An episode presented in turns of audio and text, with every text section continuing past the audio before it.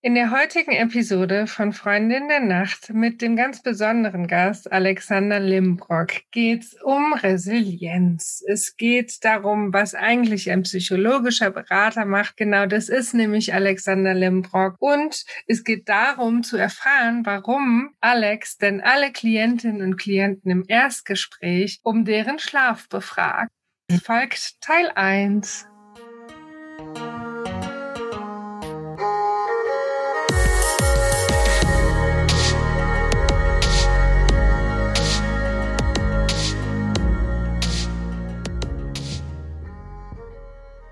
Hallo und herzlich willkommen zu einer neuen Folge von Freundin der Nacht. Mein Name ist Talea und bei mir ist die Eva. Hallo.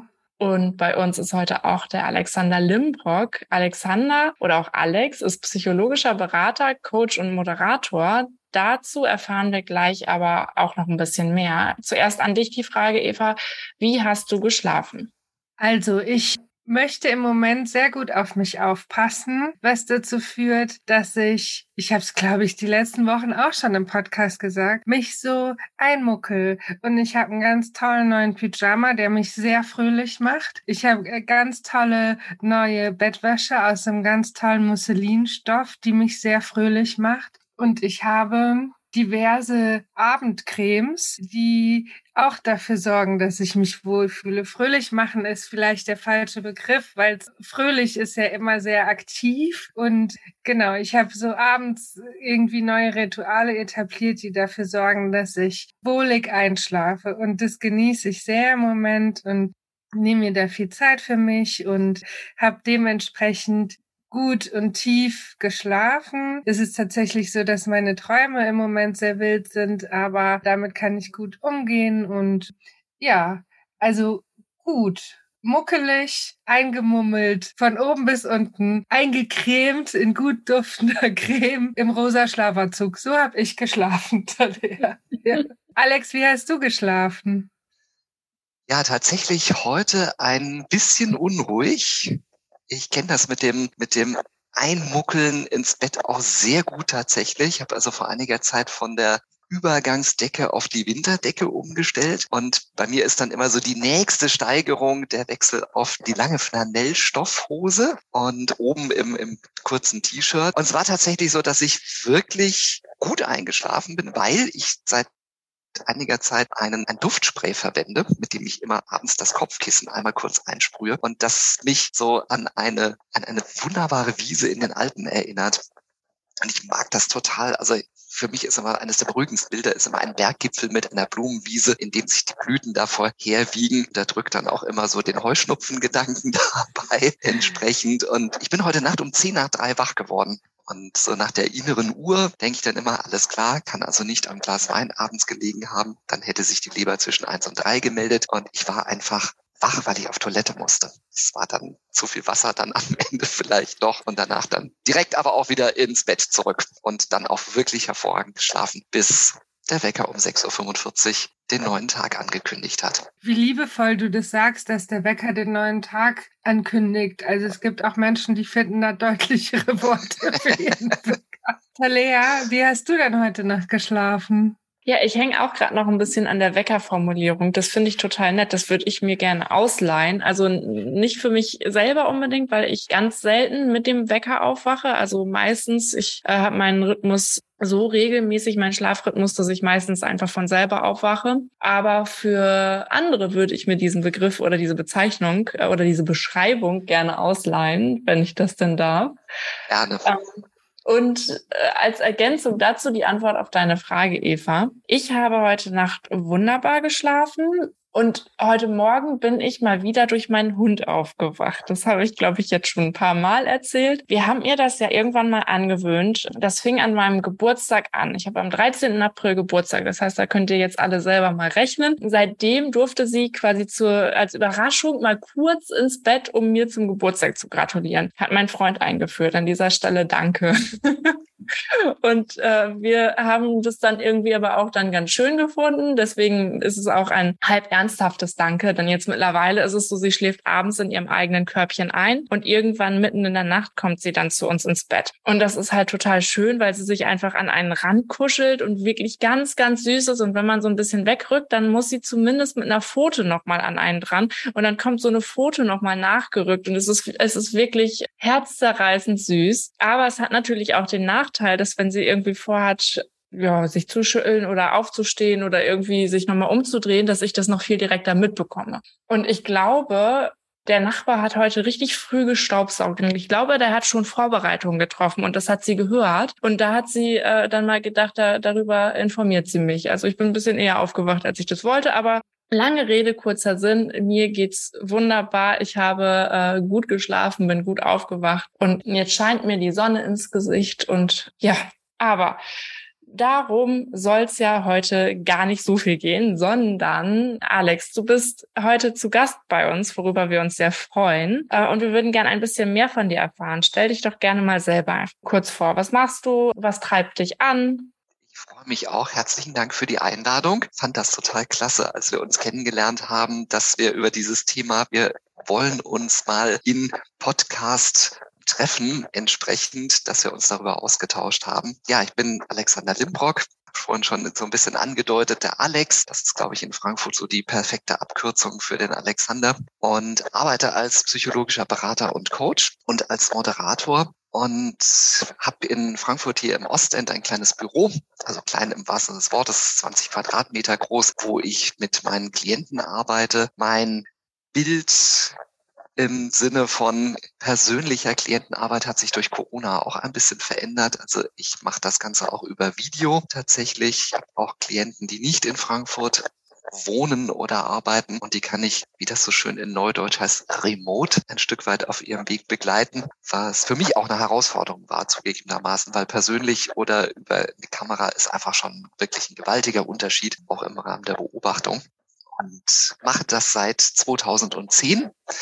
Bin zu dem Job eigentlich tatsächlich durch einen Zufall bekommen, weil ein Kommunikationspsychologe, mit dem ich zusammengearbeitet habe, mir irgendwann den Spiegel vorgehalten hat und gesagt hat, ich sei nicht wirklich glücklich in dem, was ich bis dato tun würde. Und er mich dazu gebracht hat, ein Stück weit über mich selber nachzudenken, mich zu reflektieren und auch so ein bisschen ein Stück weit mir die, ja, die Augen geöffnet hat, wo Potenzial bei mir einfach liegt, was ich vielleicht einfach nicht sehen wollte oder auch nicht konnte. Und so habe ich mich dann mit Ende 30 nochmal in die Schulbank gesetzt und dann entschieden, ich mache diese zertifizierte Weiterbildung zum psychologischen Berater für Coaching, Supervision, Mediation, habe das dann auch abgeschlossen und bin froh und dankbar, weil mir mein Job wahnsinnig passt ja irgendwie auch zur Psychologie, das Wort wahnsinnig, wirklich sehr, sehr viel Spaß macht. Und für mich ist ein Klient, der oder eine Klientin, die sagt, äh, vielen Dank für die gemeinsame Zeit und hat mich ein ganzes Stück weitergebracht, ist tatsächlich für mich befriedigender als am Ende der Zahlungseingang auf dem Konto, weil ich dann weiß, ich habe jemanden auf dem Stück Weg begleitet in eine bestimmte richtige Richtung. Das treibt mich an super spannend und, und äh, sehr schön, das auch mal zu hören und wie für dich der Mensch im Mittelpunkt steht. Ne? Das finde ich toll, ja. Wie ist denn die Unterscheidung von einem psychologischen Berater, der du ja bist, zu einem Psychologen, einer Psychologin oder einem Psychiater oder einer Psychiaterin? Also was ist denn da der Unterschied? Das ist ein wichtiger Punkt tatsächlich, weil wir häufig an Schildern, an Praxen Bezeichnungen sehen und überlegen, was ist denn der psychologische Psychotherapeut, was macht denn der Psychiater und dann kommt ein psychologischer Berater da auch noch mit ins Spiel. Das lässt sich recht einfach erklären. Der Psychiater oder die Psychiaterin ist tatsächlich ein Arzt, also ein Medizinstudium absolviert mit einer fachärztlichen Zusatzausbildung zum Psychiater. Das sind meistens Menschen, die in Kliniken arbeiten, entsprechend, die also wirklich aus der Facharztausbildung herauskommen.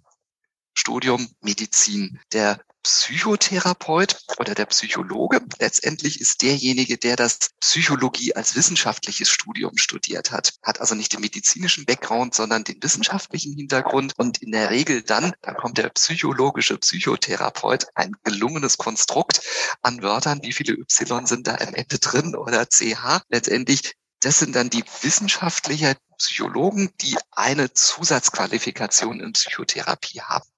So kommt das dann Ganze zusammen. Und dann gibt es tatsächlich auch noch den ärztlichen Psychotherapeuten. Das wiederum ist dann der Arzt, der wieder auf Medizinstudium kommt, der eine Psychotherapieausbildung gemacht hat. Der psychologische Berater letztendlich macht eine klassische Weiterbildung in hoffentlich einem zertifizierten Institut. Und der Unterschied ist dahingehend, dass wir einen Teil der Psychologie gelernt haben, wir allerdings weniger ich sag's mal direkt so, rückwärts blickend an Defiziten oder vergangenen Arbeiten. Wir ziehen die in Betracht natürlich, ganz klar. Wir arbeiten tendenziell eher vorwärts und lösungsorientiert. Und ein, ein wichtiger Unterschied, der oft als, als Missverständnis auch aufkommt, ich kann keine Medikamente verschreiben. Ich darf auch keine medikamentösen Empfehlungen geben. Ich habe also auch keinen Rezeptblock. Ich kann auch niemanden krank schreiben und ich bin auch nicht über eine Krankenkasse abrechenbar.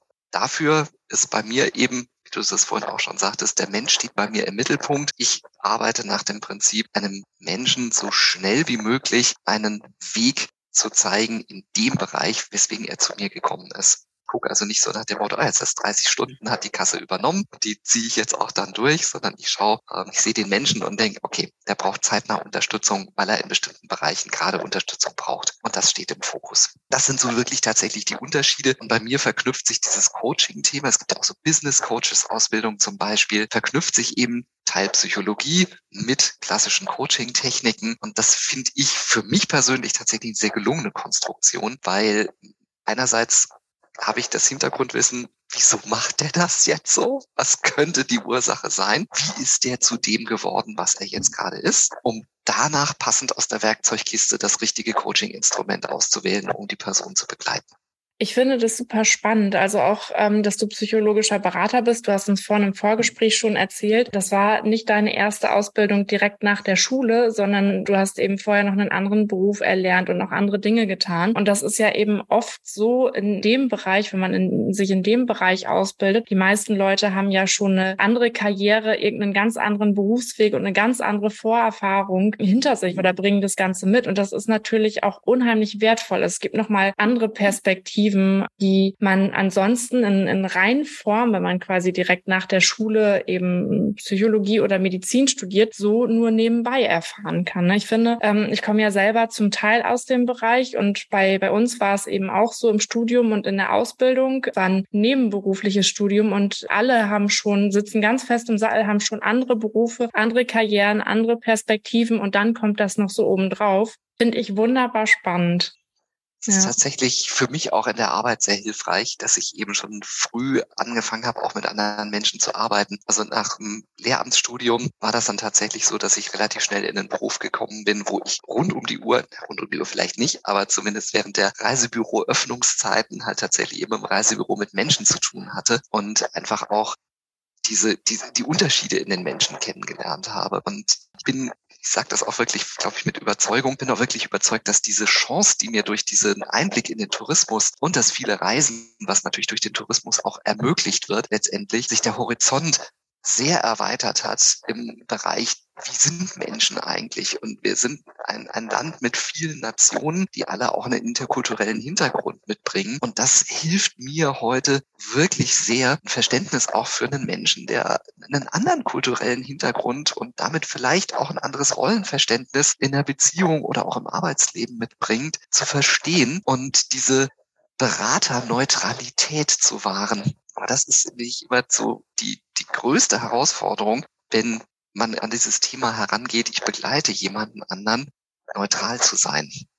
Mhm. Ich bin nicht Teil des Themas. Ich erkläre das immer so schön. Ah, das ist so, die Klienten, die zu mir kommen, sind auf ihrer Insel mit ihren Themen und ich sitze im Boot und äh, rudere oder paddle um diese Insel rumherum. Und natürlich versuchen die Klienten, mich auf ihre Insel zu ziehen was würden Sie denn in der Situation machen? Sie sehen das doch sicher auch so wie ich. Sie kennen doch das Problem wahrscheinlich. Und das sind diese Momente, wo man merkt, da werden alle Fahnen auf der Insel gewogen, komm und rette mich. Und ich gehe dann immer her und sage, ich bin nicht in ihrer Situation. Das ist, mhm. da sind manchmal dann die, die Klienten etwas überrascht. Und wo ich dann eben auch signalisiere, könnt tun und lassen, was ihr wollt. Ob ihr euch jetzt da nackig macht oder wie auch immer. Ich komme nicht auf eure Insel. Ich bleib, wo ich bin, weil ich neutral von draußen auf die Perspektive gucken muss. Es ist eine große Gefahr, sich da verwickeln zu lassen ähm, und auch auch so Bündnisse. Es gibt ja ganz oft so Angebote, sich dann da irgendwie auf eine Art zu verbinden, quasi. Dann dann wärst du der Kumpel an der Seite, mit dem das Elend nicht mehr ganz so groß ist. Äh, aber wie du sagst, es nimmt dir die Neutralität, es nimmt dir auch die ja, den, den Blick von außen so ein bisschen. Und es hilft der Person, die, die deinen Rat sucht, auch, auch nicht wirklich weiter, weil es geht ja nicht darum, dass du dann in, in dem Leben der Person dauerhaft eine Rolle spielen wirst und die ganze Zeit damit ne, nebenher läufst, sondern es geht ja darum, es ist ein bisschen Hilfe zur Selbsthilfe, so verstehe ich das.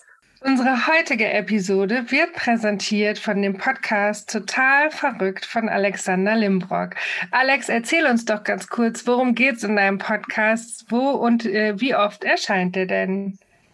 Total verrückt. Die Welt aus der Sicht eines psychologischen Beraters. Ich betrachte unsere verrückte Welt da draußen mit den Augen der Psychologie und gebe da so charmant augenzwinkert meine Kommentare dazu, was ich im Alltag so erlebe. Zu hören unter anderem auf Spotify, Amazon Music, Audible, auf den gängigen Plattformen. Erscheint alle 14 Tage, manchmal kurze Pause, drei Wochen. Juhu, und es lohnt sich reinzuhören. Viel Spaß dabei. Werbung Ende. Exakt. Hm. Gerade bei Gesprächen mit Paaren ist das wirklich so ein Thema, dass in der Regel immer eine von beiden Beteiligten versuchen wird, den psychologischen Berater oder den Coach auf seine Seite zu ziehen, weil das natürlich super ist. Im Konfliktverhalten, dann habe ich das 2 zu 1 Mhm. System. Und dann kann man ja gut, wie willst du sagen, siehste, der denkt ja auch so wie ich. Habe ich es dir doch von vornherein gesagt, du bringst nie mhm. den Müll raus. Und en entsprechend da ist es einfach wirklich ganz wichtig herzugehen und zu sagen, ich bleibe da raus. Ich mache das übrigens in meinem Büro tatsächlich auch optisch sichtbar. Also meine Klienten sitzen, wenn zu zweit kommen, immer auf den beiden Berater- oder Klientensesseln und ich sitze bewusst separat auf einem mhm. anderen Stuhl abseits vom Teppich, um mhm. klar zu signalisieren, ihr könnt tun und lassen, was ihr wollt. Mhm. Ich bleib hier. Ja. Ich betrachte alles von außen. Also Alex, ich hatte jetzt so gehofft, dass ich dich äh, da auch ein bisschen privat äh, und professionell befragen kann, wenn es um die Frage geht, die Spülmaschine auszuräumen bei uns zu Hause. Da bin ich aber bei dir dann offensichtlich an der falschen Adresse, weil du ähm, ja keine Partei ergreifst. Da muss also, ich dann jemand anderen konsultieren. Das ist ein ganz wunder Punkt in meinem Leben, das Thema Spülmaschine. Tatsächlich, ja. weil ähm, ich gehöre auch zur Fraktion der Spülmaschinen-Tetris-Spieler und ähm, ich versuche in dem Fall, da kommt mein, mein, meine 30 Prozent zwanghafte Persönlichkeit dann durch, tatsächlich das Optimale aus den drei Spülkörben herauszuholen und stehe dann manchmal auch vor der Maschine und denke, okay, die Tasse dahin, das dorthin. Wenn ich die Untertasse dahin räume, könnte ich die Sieb da oben reinpacken. Und das ist bei uns zu Hause wirklich ein Diskussionsthema. Und das endet meist darin, dass äh, mein Mann dann immer hergeht und einfach das Geschirr oben drauf stehen lässt mit den Worten, ich kann es dir eh nicht recht machen. und deswegen, er räumt dann tendenziell eher wieder aus, aber es ist, ist wirklich ein Thema. Also ich bin da ich gebe das ganz offen zu, wirklich furchtbar in dieser Thematik. Ich habe daran gearbeitet, dass äh, tatsächlich, man kann sich selber sehr schlecht therapieren, um zu sagen, man kann sich gar nicht therapieren. Das war eine der Dinge, die ich auch gelernt habe. Ich bin Arachnophobiker, ich habe Angst vor Spinnen, was natürlich vollkommen schizophren ist, weil das Tier ist vollkommen klein und tut mir ja letztendlich nichts. Und ich habe so gehofft, in der Ausbildung eine Technik zu lernen, um mich selber in dieser Richtung zu therapieren, um dann sehr frühzeitig zu lernen, bei einem selber geht das erst recht nicht. Und da habe ich tatsächlich zumindest, weil das jetzt die eine Spülmaschinenphobie in der Form habe ich tatsächlich nur nicht entwickelt, tatsächlich gelernt, es geht auch mal mit 90 Prozent Beladung. Und mhm. ich kann es auch ertragen, wenn das Löffelchen mal nicht an der Stelle liegt, wo es hingehört. Die Empfehlung ist tatsächlich klares Rollen, äh, klares Rollenverständnis über das Thema, wer räumt ein, wer räumt aus. Das mhm. hilft. Mhm. Oder ungerade Tage, gerade Tage ähm, hilft tatsächlich auch. Also wer sich in seiner Beziehung noch nicht äh, über die Spülmaschine gestritten hat, also ich, ich glaube, das kennt wahrscheinlich äh, jeder.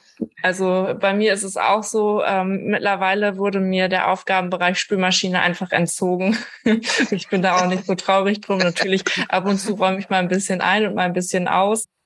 Äh, und irgendwann ist es ja auch so, jeder bekommt so seine, seine Arbeitsbereiche, die ihm ein bisschen besser liegen und die anderen Arbeitsbereiche. Also in, in der Regel, wenn es dann gut klappt, dann gelingt es einem ja auch, das ein bisschen fair zu verteilen. Ja, Absolut. und so, so ist es bei uns auch. Also ich mache einfach einen großen Bogen um die Spülmaschine und wenn es ganz schlimm ist, dann kümmere ich mich drum. so lösen wir das.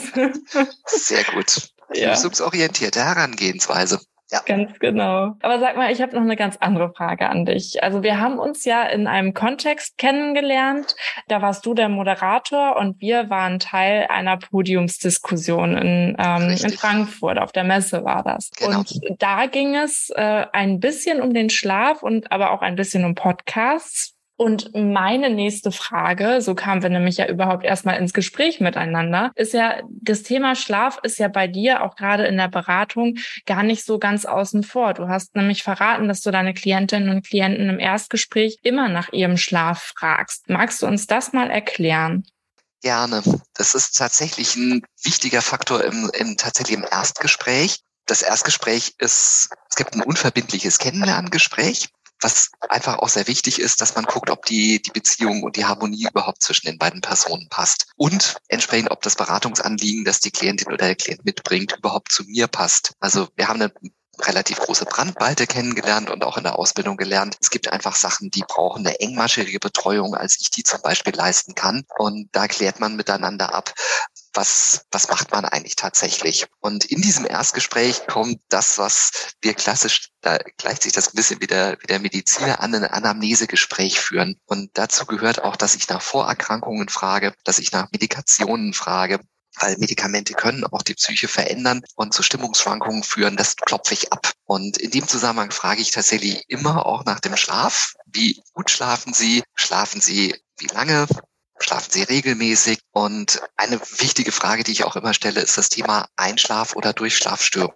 Und meistens ist es so, dass jemand dann sagt, ja, ich habe Schlafstörungen. Und dann versuche ich das natürlich zu hinterfragen. Sage, okay, ist es eher Einschlaf, ist es eher Durchschlaf? Frage nach der letzten halben Stunde vor dem Einschlafen, was macht der Klient, die Klientin in der Zeit, um zum einen einen Eindruck in das, das, in die Schlafroutine der Person zu bekommen und zum anderen auch einen Einblick zu bekommen, welchen Stellenwert hat der Schlaf für die Person? Weil Schlaf ist gerade im, im Thema, wenn es so um, um Burnout, um Erschöpfungszustände geht, ein ganz wichtiger Faktor, der auch vielfach unterschätzt wird, meine ich. Und ich gehe häufig dazu über und sage, wenn jemand sagt, ja, ich schlafe halt einfach schlecht, dann sage ich, gut, erklären Sie mir, was ist für Sie schlecht schlafen? Erzählen Sie mir mal mit Ihren eigenen Worten. Ja, wenn ich nachts dreimal wach werde. Sag, okay, was machen Sie dann, wenn Sie wach werden? Nehmen Sie Medikamente frei verkäufliche oder haben sie sich schon mal Schlafmittel verschreiben lassen? Und das ist für mich einfach sehr, sehr wichtig, um auch zu gucken, wie lädt eine Klientin, ein Klient seinen Akku wieder auf und ist möglicherweise der Schlaf an dieser Stelle nie als helfendes Element mal in Betracht gezogen worden. Waren Sie mal bei einem Schlafcoach?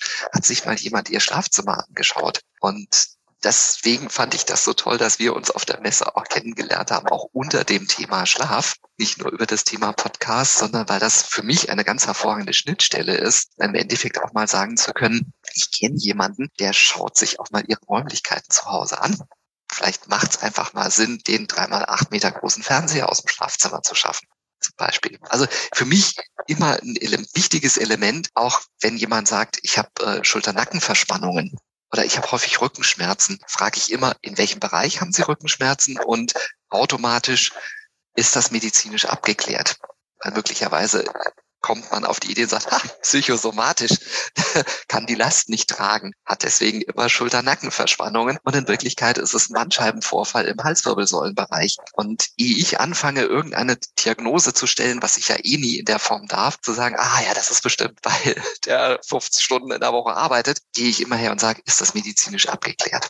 Ja, ich finde, das ist ein riesen, riesen Ding. Also dieses, äh, diese Frage nach dem Schlaf. Ich glaube, viele Ärztinnen und Ärzte könnten da, und ich hoffe, ich lehne mich da nicht zu weit aus dem Fenster, auf jeden Fall nochmal eine Schulung in diese Richtung gebrauchen. Denn das ist ja mit allem verknüpft. Und was, was vielleicht dann oft nochmal in den Sinn kommt, ist, okay, wenn irgendetwas nicht stimmt, dann ist der Schlaf beeinträchtigt, dann schlafen die Leute nicht so gut, haben Einschlaf, Durchschlafstörungen, wie auch immer. Aber andersrum betrachtet, wenn der Schlaf stimmt, dann ist es ja eine riesen Regenerationsquelle. Also das ist ja einfach auch so eine Stellschraube, eine Wahnsinnsstellschraube, die eben so oft unterschätzt wird. Also nicht nur gute Ernährung und ab und zu mal an die frische Luft, ausreichend Bewegung, die soziale Komponente, all das, was man eben kennt, worüber ja auch viel mehr gesprochen wird, aber der Schlaf, der wird eben oft nicht besprochen.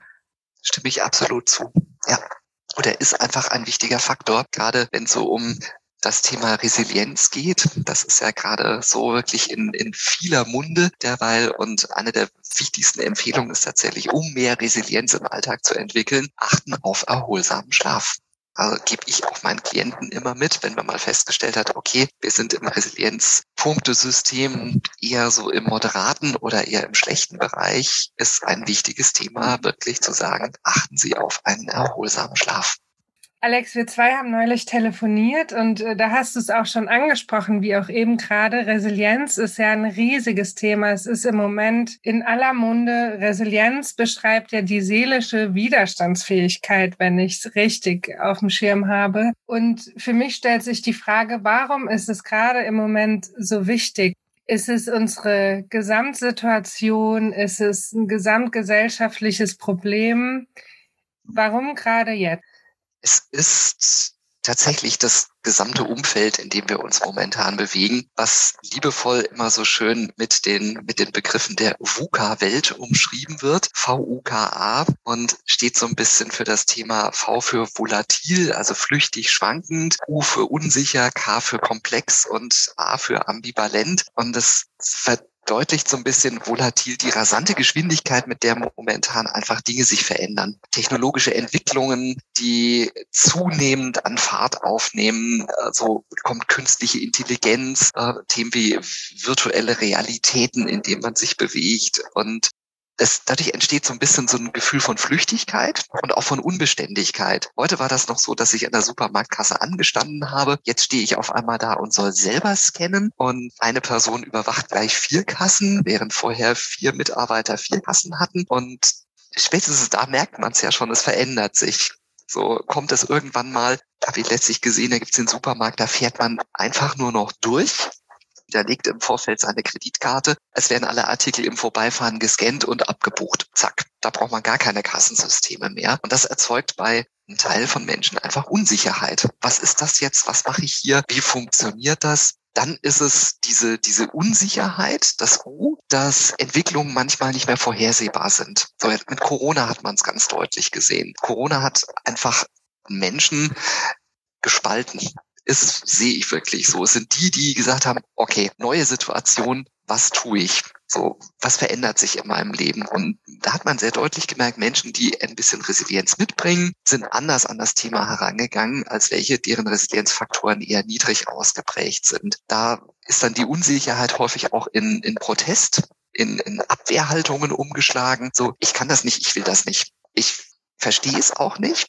Und dann hat man immer so ein ständiges unsicheres Gefühl. Jetzt haben wir das Thema mit der Energie, so was es auch nicht wirklich stabiler macht, wo man denkt, okay, was konnte für einen Abschlag kommen? Was betrifft mich das? Jetzt im, im Alltag, im nächsten Jahr, kann ich jetzt noch in die Badewanne gehen? Ja oder nein? Und das sind auch wieder so Themen, die Unsicherheit dann verursachen. Dann ist es die Welt komplex geworden. Und das ist, glaube ich, auch in Corona vielen erstmal bewusst geworden, wie komplex diese Welt ist als es dann anfing, so, habe es das erste Mal gemerkt, als er die Ever Given im Suezkanal stecken blieb und plötzlich Lieferketten zusammenbrachen und man festgestellt hat, waren Regale leer. Wann kann sich meine Generation, ich bin 54, an leere Regale erinnern? Eigentlich nicht wirklich, doch bei den Hamsterkäufen. Ja, auch so unsicheres Thema. Habe ich denn noch Klopapier zu Hause? Wo ich beispielsweise dann gesagt habe, kam ich überhaupt nie auf die Idee, Klopapier zu hamstern, weil ich gesagt habe, es gibt immer eine Alternativlösung. So gibt es einen Waschlappen, den man wäscht. Es gibt viele Länder, in denen reinigt man sich mit der Hand, mit dem Wasser und war für mich überhaupt nicht nachvollziehbar, weil, weil ich halt eher immer lösungsorientiert an, an Situationen herangehe. Und dann dieses Ambivalente einfach, diese, diese Mehrdeutigkeit, die einfach kommt bei alternative Fakten, die irgendwo auftauchen. Was kann ich denn jetzt glauben? Was, was ist denn mit dem Impfstoff jetzt? Schützt er mich, schützt er mich nicht? Ja, und das sorgt für diese Unsicherheit in dieser Welt. Und da haben wir gemerkt, tatsächlich, das völlig richtig übersetzt ist diese psychische Widerstandskraft, diese psychische Stärke in Situationen, Krisen robuster zu meistern. Ich vergleiche das gerne einem Stehaufmännchen. Ja, also man wirft's hin und die einen bleiben liegen und die anderen rappeln sich einfach wieder auf und die dritten brauchen ein bisschen Unterstützung, um sich wieder aufzurappeln. Und da hat man das wirklich sehr, sehr gemerkt, wer eben auch resilienter ist und Dinge anders angeht, auch gelassen und zuversichtlicher bleibt in gewissen Situationen als andere, die eben gewisse Dinge nicht auf die Kette gebracht haben und dann gesagt haben, kriege ich nicht hin, kann ich nicht, will ich nicht.